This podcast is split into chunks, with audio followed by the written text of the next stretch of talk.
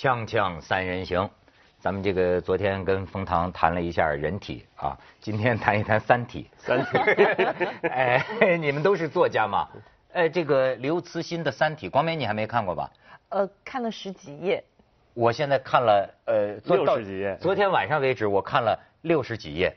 要不说他要不得奖，我还真看不下去。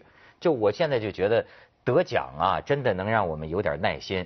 典型中国人，嗯，是吧？不是，我早就买了，因为太有名了，这个《三体》嗯但太有名，买了呢。你要是光看一两页儿啊，你就觉得文字啊就比较粗糙，好像看上去不像个好看的，于是就没想看。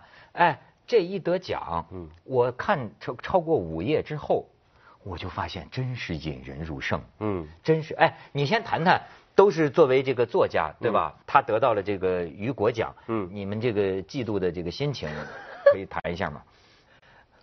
其实，呃，其实我不嫉妒，是吗？其实我还真不嫉妒，我特别替呃大刘开心，因为大刘啊我也见过好几次，呃，人非常可爱的一个人，然后得奖了，雨果奖之前还得过星云奖，呃，对他来说真是个好事儿。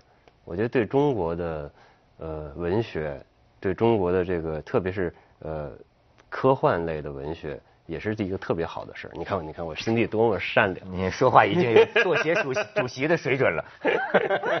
小涛啊，哎，我不是这个是科幻文学奖，他觉着跟你们这个所谓纯文学哈，好像还是有点这个不是一个门类。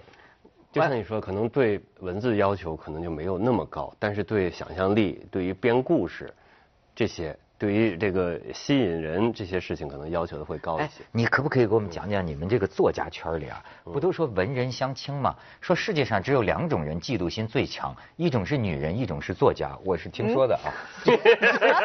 我怎么没听说过这事儿呢哎，？这是名言嘛？最后这是名言，就是哎，你比如说这个作作家里边谁得得了茅盾文学奖？嗯，呃最近好像有谁得了茅盾文学奖了？那个繁花什么的，还有格非是吧？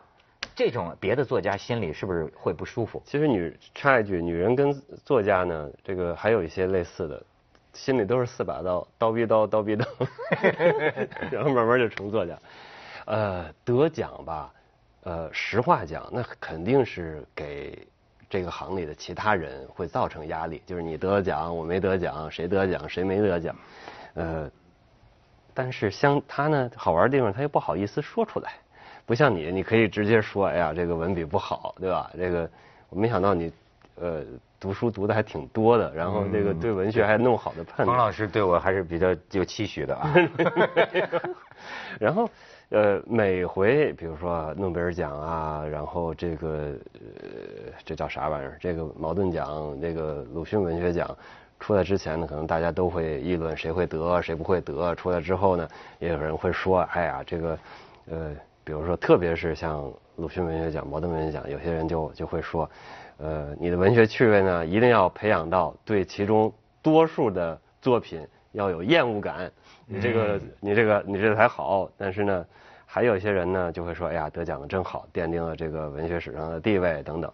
还有一类就像我这，我这点赞，就是 朋友圈早上，哎呀点赞，谁得了奖点赞。冯唐至少表现出来的心态还是比较健康的。嗯我是这个小人之心度君子之腹啊，我 我有时候经常假想，就是因为我小时候也曾经梦想当当一个作家嘛，真的啊最后没写成书，就剩下嫉妒了。我我有时候我觉得我能体会，你想，哎，我跟你说，茅盾文学奖这个我还能想得开，嗯。比比比方说诺贝尔奖，我也是个自视甚高的，都是中国作家，嗯。多百年没得过诺贝尔文学奖，比如莫言这个哈嗯，我觉得。要是啊，以前还有高行健哈，我觉得要是真有一个跟我一样的，比如冯唐得了，我跟你说啊，我不能不承认人性的这个阴暗。我假想，我真的是会感到心里很 很受挫折，或者是很不舒服的，就是刘震云老师是这么是这样事儿的，啊。是这么说的，说莫言得奖得诺贝尔奖，我感到很欣慰。如果他能得奖，中国至少有十个作家可以得奖。这这这就真性情。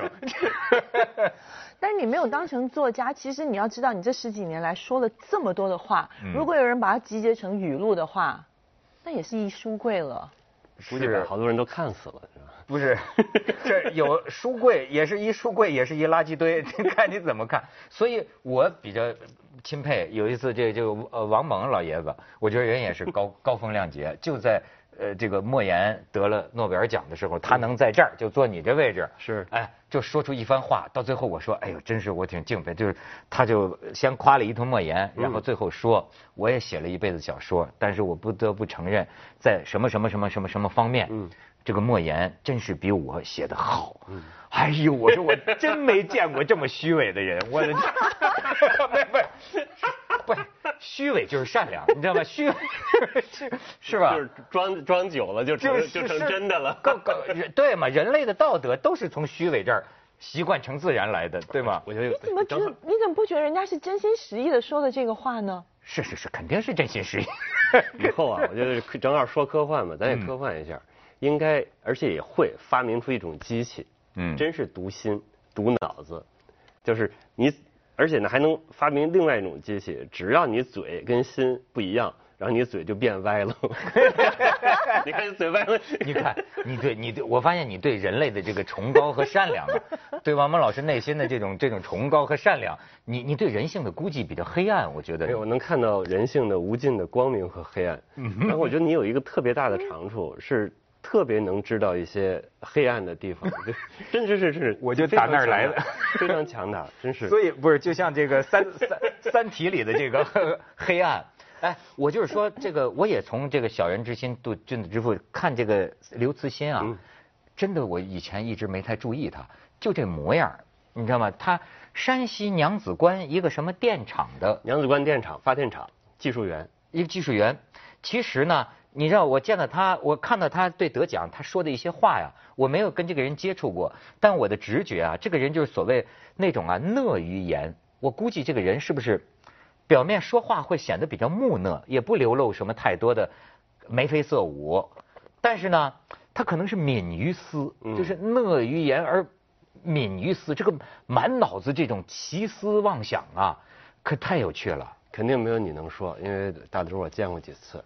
比你可差远了，而且你就说他的这个文笔哈，咱们现在看就是说，我就发现其实有一个概念，就是说过去咱们以为就是说文学哈是好像写美文呐什么的，但实际他这个路数啊，我才学会一个概念叫硬科幻，就硬科幻比的啊不是说文笔有多好或者人物塑造多么多么立体多么有文文学性，哎，他就是你这种头头脑，我就觉得这个人这个。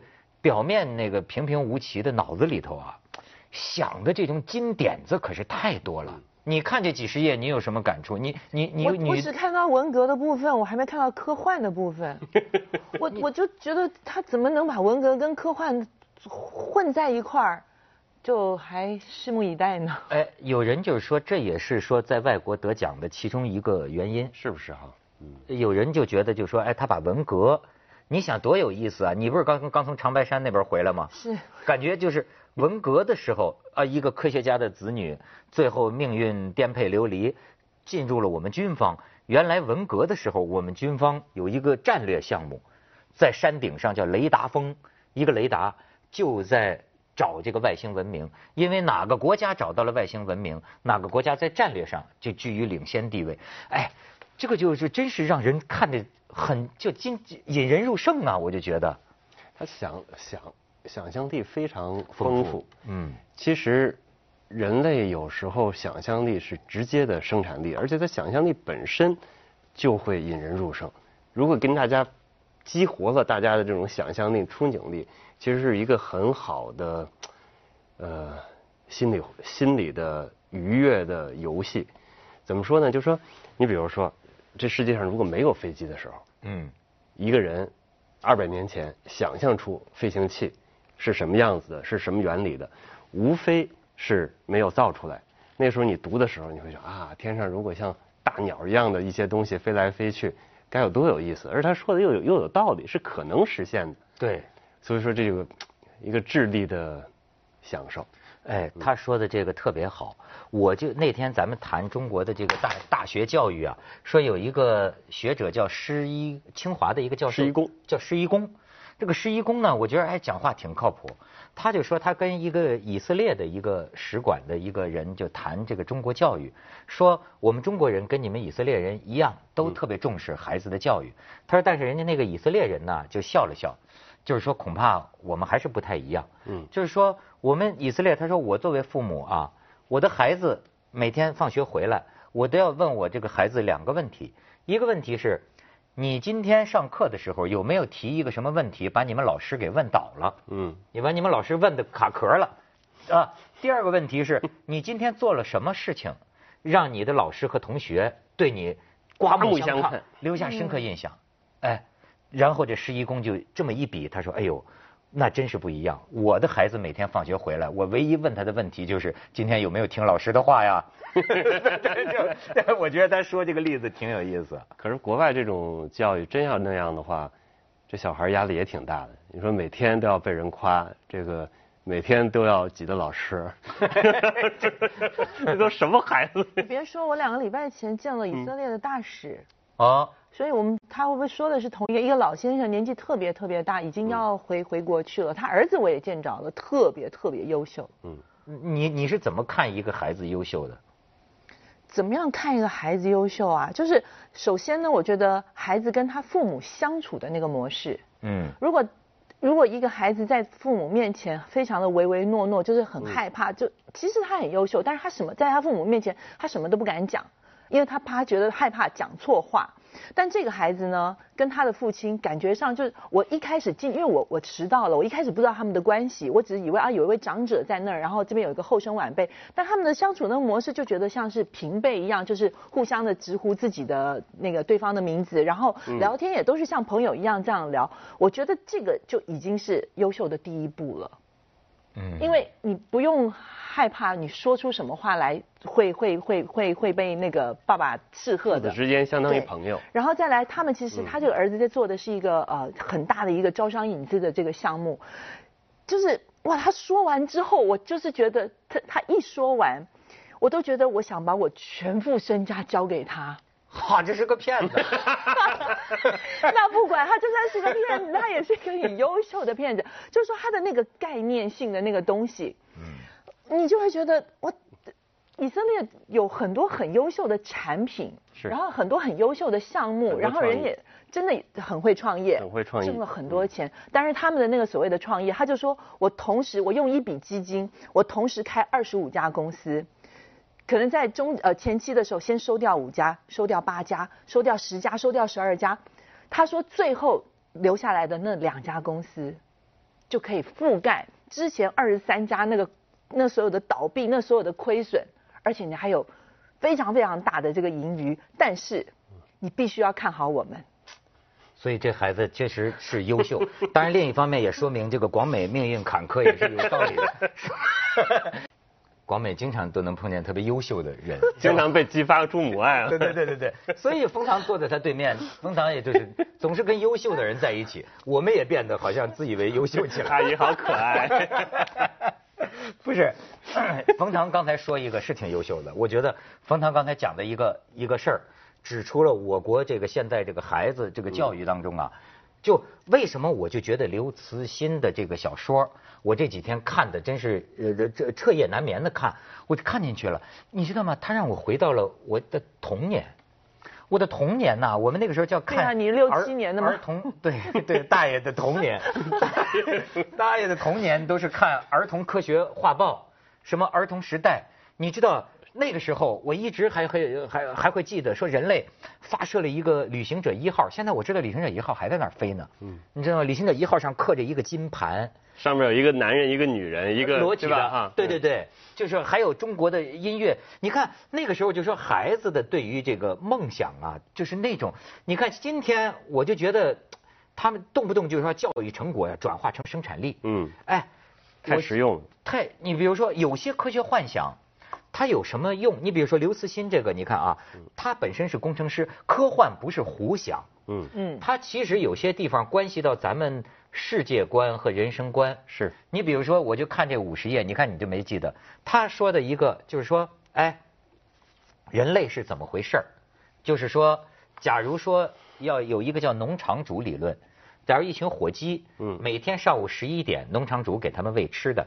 如果火鸡是人类的话，那么这群火鸡里有一个哲学家，他最后认为他发现了一个规律，就是说每天上午十一点会有食物，但是到了那一天上午十一点，农场主来了，没给吃的，把火鸡全杀光了。哎，你说这个是不是让我们有这种遐想，而且关系到对这个世界原理真相的一种一种思考啊？因为其实人类在很大程度上未知要远远多于已知，嗯所以在这个时候呢，就有天然的科幻的土壤。就说那么多未知，那就想想有可能怎样。对所以说大家就编呀编呀编呀编，有些编的就是特别有道理，你就觉得有道理是逻辑上啊，这个现在的知识上啊，看觉得哎这个事儿是非常有可能的，哪怕它没发生，哪怕我们并不知道。所以说呃，其实大刘这个我是看了一大半儿，它是一二三嘛，我可能看到二，看到二后来就没有没有再往下看下去，真是有一种小时候那种看武侠小说啊，或看那个琼瑶的爱情小说啊等等那种，你就觉得昏天黑地的，也不知道下午还是晚上了。嗯五点是早上五点还是下午五点？对对对对对然后你就你就你就进去了，人就进去了，就想象哎呀那么多未知的东西，哎有可能是这样。有时候你还想哎会不会是另外一个样子？你在旁边还能写点，其实是一个挺好的十万个智力享受为什么，你记得吗？那个时候，我觉得我可能就是属于那种特别没有创造力的人，我是属于我真的是要眼见为凭。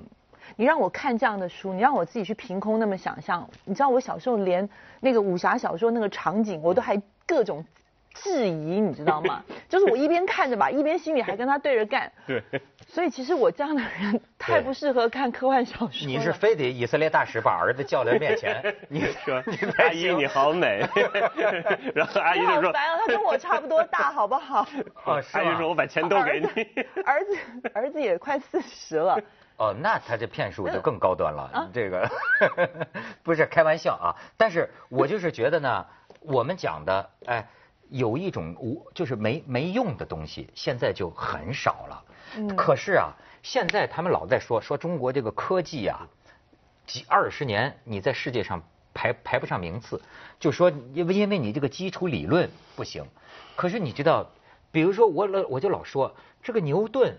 嗯，他琢磨一个原理，他就是好奇，其实是最简，就你就像你刚才说的，你这达芬奇，咱们这意大利这个这个啊，说文艺复兴，我有时候觉得达芬奇这个人呢，特别怎么说呢，特亏，嗯，就到后来发现。他写的这些东西，你看到过达芬奇吗？他什么都研究，嗯甚至他画出了直升飞机，嗯甚至画出了降落伞，而且他还怕人看见，他是倒着写的，嗯通过镜子你才能正过来。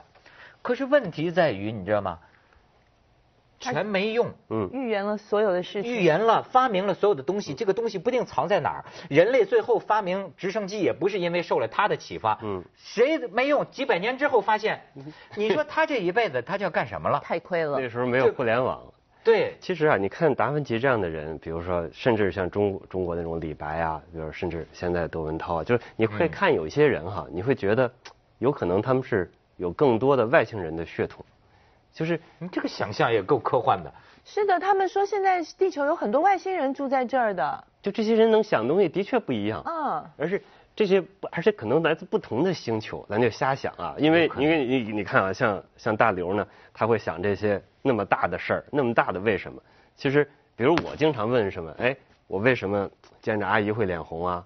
为什么这个见着女生就开心啊？等等，就是更人性的问题啊。对吧？你像你可能就那种很黑暗的说，哎，你这妒忌心怎么处理啊？对吧？对对，这其实人还是不一样，有是来可能自暗黑从不同星球的哎，嗯，我也觉得大刘一般人是吧我我也觉得大刘他应该真的是个外星人。没错，你看他怎照片，么凭空想 象？你你看你看他照片，哎，你看长得这种傻呆呆的，这就你看表面是个这个大刘啊，表面是个呆相，但是你看这个眼神里头，嗯他是没准儿。你看，就是你像这个大刘这模样，对吧？你像 要要是像冯唐这班班里，很多女同学会喜欢。你像像刘慈欣这种，就长这模样，平常少言寡语的，你是不是一般班里女同学不会喜欢这样的男孩子？一般比较不会注意到吧？对吧？但是你谁知道没女孩喜欢之后，他自己窝在娘子关的一个电厂，他就这么想，哎，所以人家才有动力。你想想，如果整天像你像你一样，整天去泡妞，整天去跟人姑娘聊天，整天问怎么哄姑娘，这怎么有时间想宇宙呢？对吧？而且他这个语言，我就觉得啊，呃，什么萝卜什么坑。我慢慢就看到这个刘慈欣的长相，我就有一个联想。嗯，我觉得，我觉得他的语言比较平啊。其实他的语言就像他的外表，你不觉得吗？他他这个他的文笔啊，呃，就是哎，也谈不到多么美好的这个这个文文文笔，但是呢，就像他的呃脸上的外形看着平平无奇，可是呢里头蕴含着的我哎，我觉得是思想和智慧。你别看是幻想，我跟你说，你比如说他的理论，他的黑暗森林理论，你别看是科幻，现在也是算一种外星人理论当中。有一个理论叫做费米费米悖论，你听说过吗？什么叫费米悖论？广美，我说一句话你就能明白，就是有个物理学家叫费米，大家都在说寻找外星文明，费米就问了一句话，说可是他们到底在哪儿呢？嗯，这就叫费米悖论，就是说如果有的话，以宇宙之大，为什么现在我们从来没有见到过，从来没有接到任何信号，没有收到任何探测器？这里面有几个理论，比如有一个理论就是说瓶颈。就是大概是，比如说星际穿越的技术很难突破，对哪种文明都很难突破。二一个，你刚才说出来了，就说也许他们已经来了，也许就在我们中间，嗯，但是我们不知道。你知道第三个理论竟然是刘慈欣提出来的一个假说，就叫黑暗森林。他认为每一种文明啊，嗯，都像是拿着枪在森林里的猎人。他说，你想想。猎人们之间本能的自保，嗯，会隐藏行迹，嗯，就是外星文明会对我们隐藏，说不定就在我们附近。他说，因为这个很有可能一接触啊，你像猎人看见黑处有动静，多半反应是打一枪先试试。就是说，你怎么知道是善意或者恶意？可能一见面那就是要毁灭啊。他讲的也是一个外星人入侵的故事，就是你发出信号。让人知道你这块有人，嗯，适合人类居住。对，然后呢，他过来就把你的地儿给端了，就有点像这个欧洲人去这个美洲大陆那个。至少把梅毒给你传过去嘛。梅毒 是吗？所以说，呃，大刘这些想法，这黑暗程度跟你还有点像啊。哎，我我觉得，我我觉得有还有一个可能性，就是他其实是个外星人，但他自己不知道。你真的这么相信？我真的这么相信，而且我觉得那些东西你不能讲他凭空想象，他可能真的经历过。哎，我再给你打听一个，就是你你要把它献给国家，不是你要真的相信这个五迷三道的。我过去听说过台台湾说有个音乐人，嗯，你你听说过吗？就说他有阴阳眼，嗯，就说他就能看见这个另一个，他叫鬼吧，或者说另一个时空，因为你跟他一块走的时候，他经常会闪。对，你问他为什么？他说这我就看见有人。咱们圈里有好多艺人都能看见的呀。你跟他拍戏拍拍，他眼睛就，然后你就全身发毛，你就知道他估计又看到什么东西了。咱圈里好多呢。从以色列大使的儿子，我发现你的朋友圈骗子居多。哎，冯唐，你作为作家，你信这些东西吗？实话讲，我不太信。你。因为其实我呃我在医院接触过很多病人，接触过很多可能不是就是在他们生前接触过他们，然后就就就去世了嘛。因为医院肯定死人多嘛，然后呃协和是死人最多嘛。这个因为差不多的疑难杂症去那边，呃而且那个楼道也挺阴森的，都是那种接近百年的建筑。我就晚上一人在那儿做了三年实验。也没有太觉得有鬼，我只只是有一次呢，我就觉得有一个老太太，嗯，她常年就到我们这个实验室里就做那个 CA 幺二五的检测，觉得好像哎，好像她又来了，就问我说这这回检测指标怎么样？只是只有一瞬间，那也可能自己累了，我就反正是简单的说，包括呃去他们台湾呃去台湾那个呃那个酒店哈。画画了很大的大幅，说原来那块死了很多人，是日本的那个监狱啊，还是坟场啊？那个 处决的地方。对，然后这我也没觉得。哎，你就说现在经常有新闻讲，就是在医院里的科学研究啊，嗯就说这个灵魂，嗯濒死的病人灵魂上了天花板，因为他的实验就是说。我全知道你们是怎么给我缝合的，嗯几个医生几个护士，嗯就醒过来之后，甚至有人做一个实验，就是在天花板上放这么一个板子，嗯上面放东西，嗯然后这个人抢救活了之后，他能说出这儿放的什么东西，就证明灵魂可以离开身体。你在医院，我没上，我没上过天花板。冯唐整天在天花板，我就是天花板。接着为您播出《健康新概念》。你瞧瞧人写，个鬼故事。对呀、你得一但是国如果他不相信，他不相信有这个灵魂可以出